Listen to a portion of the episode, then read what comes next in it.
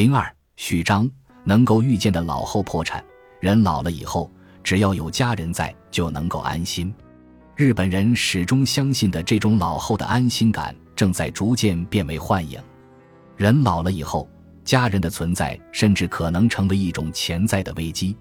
我们在取材现场所见到的情况，甚至比没有家人可依靠的老年人的情况更为严峻。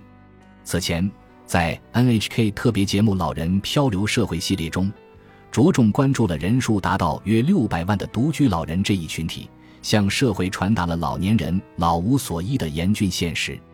老年人在身体健康的情况下，还能够自由愉快地享受独居生活；但在经济窘迫、病痛加深、必须由他人照顾的情况下，独居老人便陷入了无望之境，并且。老年人在病情加重、腰腿不便，不得不借助轮椅行动，甚至卧床不起的情况下，便无法继续独居生活。这样的情况并不少见。这种时候，老人们需要入住看护或养老机构，但却不得不面临机构数量不足的困境。其实，机构数量不足并不能完全解释这一情形。应该说是目前老年人群数量的增速远远超过建设机构的速度。由此导致的结果便是，老人们无法在同一机构或医院常待，只得不断更换居住地点，漂流生活便开始了。同时，当老人们在独居情况下陷入经济困窘的状态，很多仅依靠养老金无法维持正常生活的人面临破产，这些人便不得不接受生活保护。这样一来，他们只得无奈地变卖自家住宅。或是听从建议搬到房租便宜的地方居住等，进而失去了自主决定、最终栖身之所的可能。通过《老人漂流社会》系列节目，我们想传达给社会大众的，便是当前老年人所面临的无法自主选择晚年生活这一严峻的现实。究竟为何老年人会逐渐陷入经济困窘之境？为探明这一问题的答案而进行取材的过程中。呈现于我们眼前的便是老后破产这一事实。独居老人必须依靠自身收入维持生计，但是越来越多的老年人正面临这样的问题，即仅仅依靠养老金是不足以覆盖医疗、看护等方面的支出的。然而，仅仅只有独居老人们在面临这一难题吗？即便是与家人在一起，老年人也无法避免老后破产。在二零一五年八月播出的 NHK 特别节目《老人漂流社会》，避免两代人两败俱伤中，向观众传达的便是老后破产这一现象所具有的普遍意义。节目中介绍了这样的案例：为看护父母而辞去工作并与父母同住的中老年人们，依靠父母的养老金维持日常生活、看护开支，却在此过程中陷入了老后破产的境地。更有甚者，子女无正式工作，无法独立，中年之后依旧依赖父母共同生活。年迈的父母无奈只得继续工作。随着同住的家人年龄渐长，父母身上的负担逐渐加重，遂陷入老后破产状态。这样的案例也有增长之势。节目播出后，不少家庭反映，老后破产与自己息息相关，也很有可能会降临到自己身上。在节目官网上。有不少观众真切无奈地述说了自身的境遇，这一现象并非与己无关。我觉得我也会面临同样的困境，自己对于将来真的感到非常不安。这绝不是骇人听闻，真的到了走投无路的时候，难道除了自杀以外别无他法了吗？在我快要三十岁的时候，因父母亲需要看护，我辞去了技术开发的工作，过起了看护生活。几年前，父母亲去世后，我就一直一个人生活，形单影只。因为此前看护父母，几乎用尽了所有的积蓄。目前我已濒临破产，靠着派遣工作维持生计。现在的我麻木机械的生活着，只求一死，摆脱所有的痛苦烦恼。现在我虽然以正式员工的身份工作着，但和朋友们一比较，他们的收入都是我的两三倍。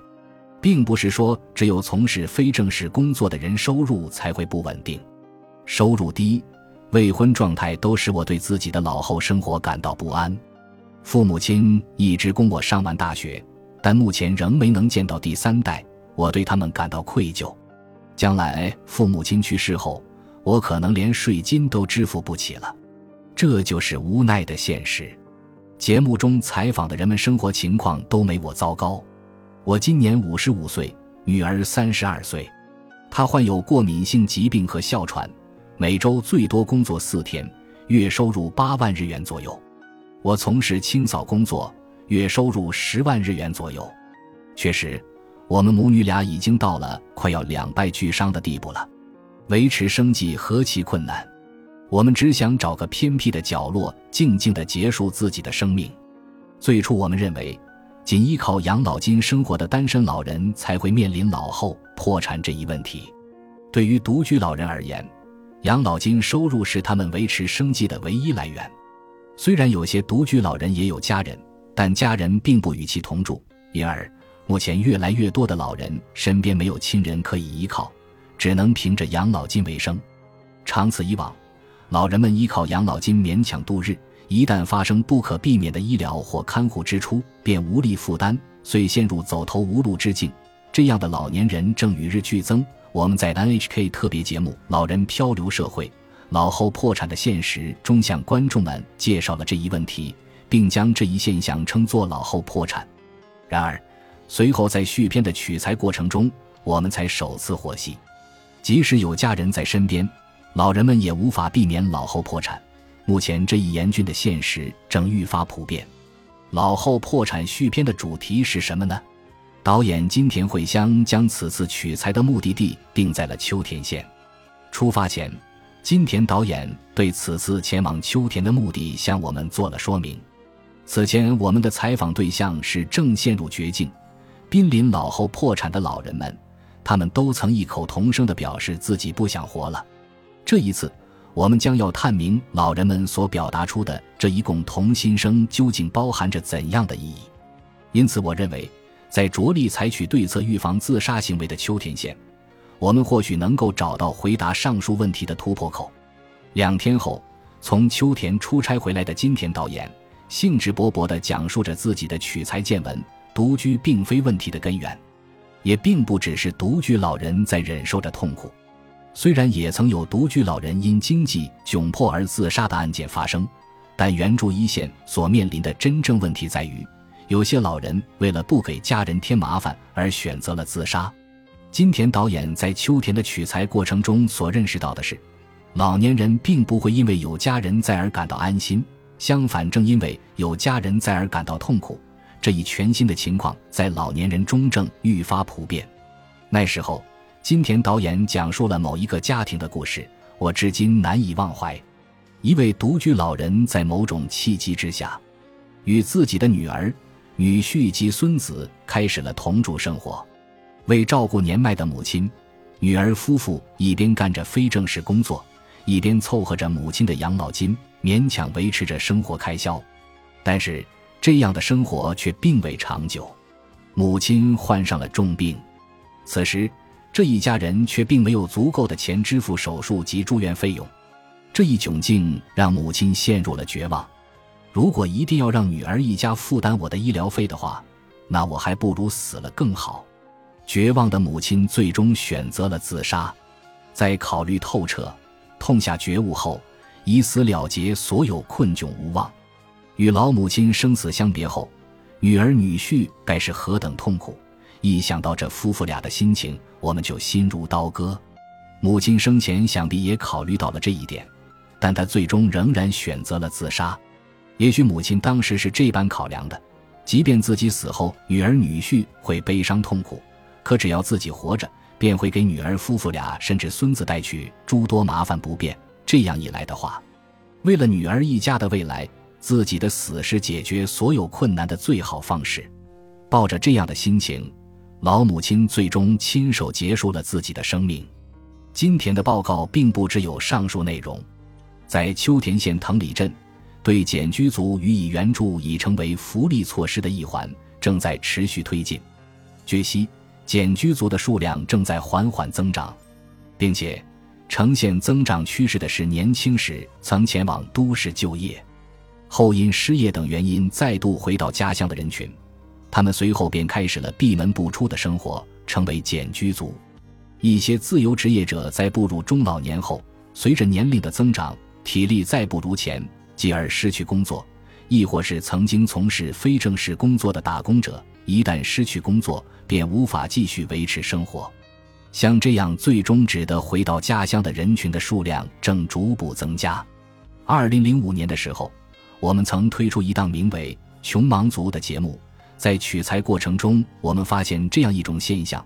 地方上没有足够的工作岗位提供给刚毕业的年轻人，于是这群求职的年轻人都外流到了大城市周边以谋求生计。